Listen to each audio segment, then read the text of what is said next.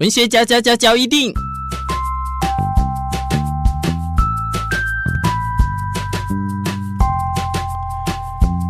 欢迎收听文学教一定。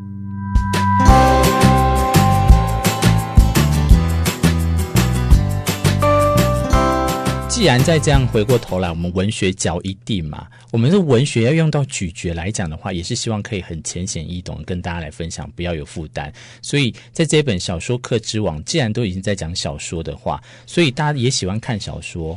那什么是小说？你可不可以很简单的跟大家分享？哦，作者他在这本书里面呢、啊，嗯，就有提到只有一句话啊，嗯，很经典的一句话是。读懂小说，便能体悟人生。所以您提到什么叫、嗯、呃，什么是小说？嗯，所以在我们呃一般人的一个看法里面呢，你的认为会是，哎，它是假的吗？还是虚构的？还是因为你在你的想法呢？哎，小说都是在讲什么？是假的吗？假的人物、假的内容、假的呃，要看呢。譬如说像《西游记》的话，嗯、因为它有神力嘛。那他有这种科幻，我当然就会觉得说，他这个已经跟我们人世间有点距离。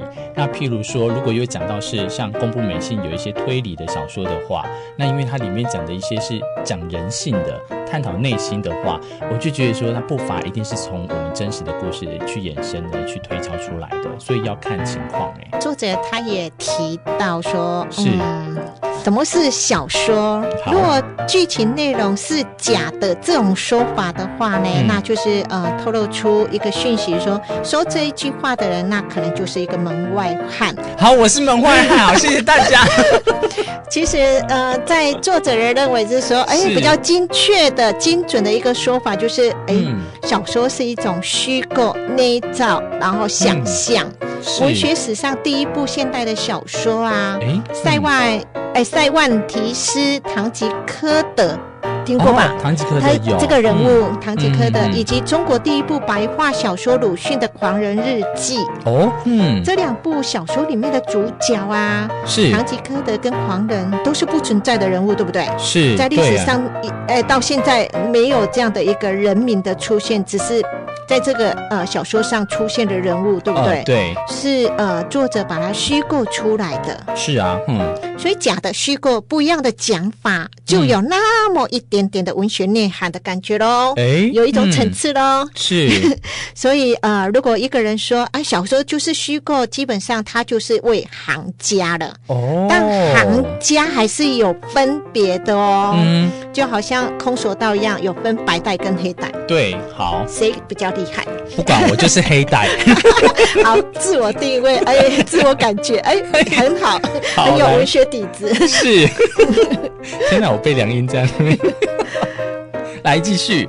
呃，其实呃，他也有说另外一种的特别、很特别的一种说法。说法小说它就是一种巫术，嗯、巫术以外。然后不存在的事实的真相的那一种的巫术哦，不是我们大头目的那一种的巫术，而是巫术以外，然后不存在的事实的那一种的巫术。哦，施了一点魔法空间的那种感觉了哈。好，所以呢，总归每一篇好的小说啊，都是这个世界上的一个谜，就跟那个魔术一样，一个谜，然后是超越现实的世界，看了也挺烧脑的。当然，因为你会让你烧脑的东西，你会一看再看，你一定会想要了解、破解出这当中有什么奥秘。等到你破解或你欣赏完之后，你反而就会又更欣赏说这本小说它当初是怎么设计的哦。好，好，回归回到呃，小说跟文学有什么相关联？那文学里面最常被拿来设谜的基本元件就是叫譬喻。对，我们以前写作文，老师不是说吗？譬喻要利用两件事情的相似点，是用比方来说明嗯此方。例如用莲花来譬喻君子的话呢，我们哎。之前的那个课本，公课本，嗯，有出现这样子，就是来比喻，呃，就是出污泥而不染，嗯，出污泥而不染，哎，这样子，就是呃，君子跟那个呃，虽然在泥土里巴呃出身的，嗯，但是他还是一个正人的一个君子来做这样一个比喻。哦，用这样去讲啦，对，对好。所以呢，小时候最喜欢玩文学谜的游戏了。嗯，有了谜，但不给读者答案是一种折磨，所以回应到他的书名里面，嗯《小说课之王》折磨读者的秘密。嗯、哦，所以是这样来的。原来他就是透过这样子去告诉大家，这个读者本身呢，其实你要怎么去看小说，一定有他的道理在哈。对，嗯，那他也告诉我们说，读经典小说啊，论、嗯、呃要偷名家的技法啊，搞人淘汰这样可以吗？然后你要写精彩的创作，嗯、然后再从阅读到写作，从入门到精通，然后从中学生到上班族，最深入人心的，嗯、他有上呃。很精辟的在，在呃，不管呃，就是要听他的课。其实他蛮受企业想要邀请他来做演讲的。嗯、为什么呢？嗯、因为啊、呃，这几年不是都说要用故事来行销吗？对对，所以他是最会呃。来行销故事的人，对对对，所以企业也会想要找他来行销。对对对对，所以他在博客来的年度畅销作家很有名。所以也就是他为什么创造这一本书之后，里面有分了十二章节，然后有四十七堂课来去做，也就是当他的写作过程经历啊。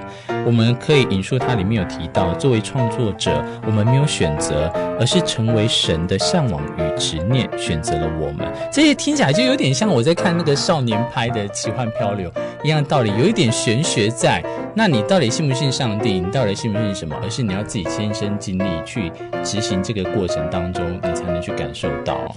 哎，名字有点有点脏脏脏脏，脏脏脏什么？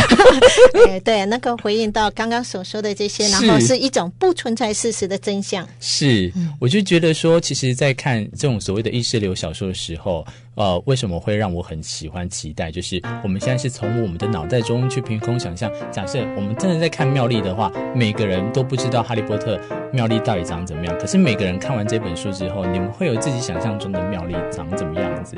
一样道理，当你在看这本书的时候，每个人的解读都会不一样。所以每个人就像它里面有提到，每个人都是自己的。哈姆雷特，你都可以当成你自己是在看莎士比亚的书的时候，你也在演一个哈姆雷特的戏剧。你每个人的解读都是不一样的，这也是为什么就是他从从这本书呢去，我觉得有点像是导读之作了哦，把这些经典的呃文学呢，把它放在里面，告诉你说，你现在呢也不用再去看每一本书每一本书里面的经典之作，我现在就做好这个懒懒人包啦，这一本厚厚的书懒人包，告诉你说里面呢，当你要怎么运用起承。转合、悬疑，你要怎么卖弄里面的魔术的时候，都可以透过这一本书里面来去跟你做教学，对不对？